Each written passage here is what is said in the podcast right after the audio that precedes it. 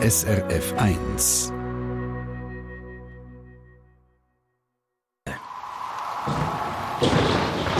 SRF 1 Wetterfrage. Und da geht es heute eben um Grillen. Nicht ums hochdeutsche Pendant zu unserem Grillieren, sondern um tierische Grillen. Die zirpenden Geschöpfe aus der Ordnung der Heuschrecken. Allerdings, Roman Brogli, die Sebengrillen und das Grillieren von einer Bratwurst zum Beispiel haben tatsächlich etwas gemeinsam. Ja, das ist so, mindestens so vom Wetter her. Beides, das funktioniert nämlich besser, wenn es draußen warm ist. Und nachdem wir jetzt ja einen Mai hatten, der lang kühler als gewöhnlich war, wird es sogar jetzt in den nächsten Tagen wirklich wieder wärmer. Zum Beispiel morgen oder auch am Montag, da haben wir dann Nachmittag etwa 23 Grad im Flachland. Normal für den Mai, das wären so übrigens etwa knapp 20 Grad. Nicht nur viele von uns sehnen sich langsam nach wärmeren Temperaturen, sondern eben auch die Grillen. Aber warum zirpen es besser, wenn es warm ist? Müssen quasi zuerst noch auftauen?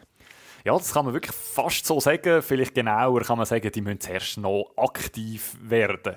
Aber die Grillen, die haben es wirklich sehr gern warm und wegen dem verbinden wir so das Grillenzirpen zum Beispiel auch mit Sommergefühl oder vielleicht sogar mit Feriengefühl. Es braucht eben für die Grillen eine gewisse Temperatur, dass die überhaupt anfangen zu zirpen. Die Temperatur die ist je nach Art von diesen Grillen unterschiedlich.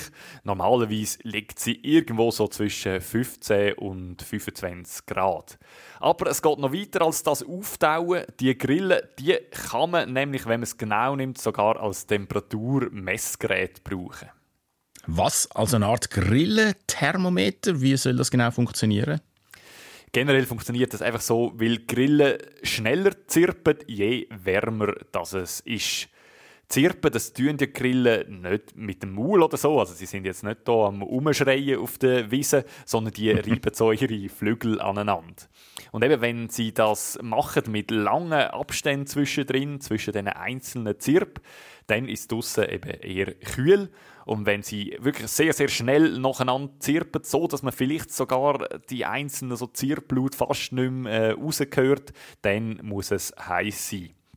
Und es gibt in Nordamerika zum Beispiel sogar eine Grille, wo der Spitzname Thermometergrille hat. Und bei denen funktioniert das äh, so genau mit dem Zirpen, je nach Temperatur, dass es sogar eine Formel gibt wo man kann einfach zählen wie häufig die Grille dann in 60 Sekunden zirpt und aus dem kann man dann die Temperatur ausrechnen. Die Formel die hat sogar einen Namen und die heißt Doll-Biersches Gesetz. Aber auch ohne das Gesetz bei den Grillen, was bei uns gibt, hört man das recht gut, den Unterschied zwischen warm und kalt. Hm. Du hast uns netterweise, Roman, zwei Beispiele vorbereitet. Wir hören skizziert von einem grünen Heupferd, so heisst das Tier aus der Familie der Laubheuschrecken, zuerst bei mageren 17 Grad. Und jetzt bis sommerlichen 33 Grad.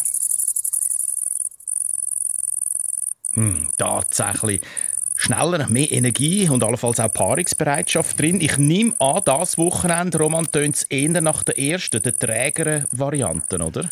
Ja, heute ist es schon noch so, da haben wir wirklich so etwa 19 Grad im Flachland. Aber morgen, da sind wir irgendwo zwischendrin, zwischen diesen zwei Varianten, da haben wir dann eben etwa die 23 Grad.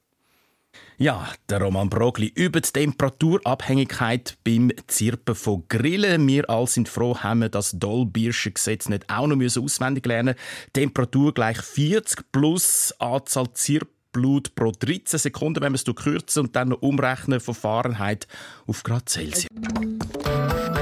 Eine Sendung von SRF1. Mehr Informationen und Podcasts auf srf1.ch.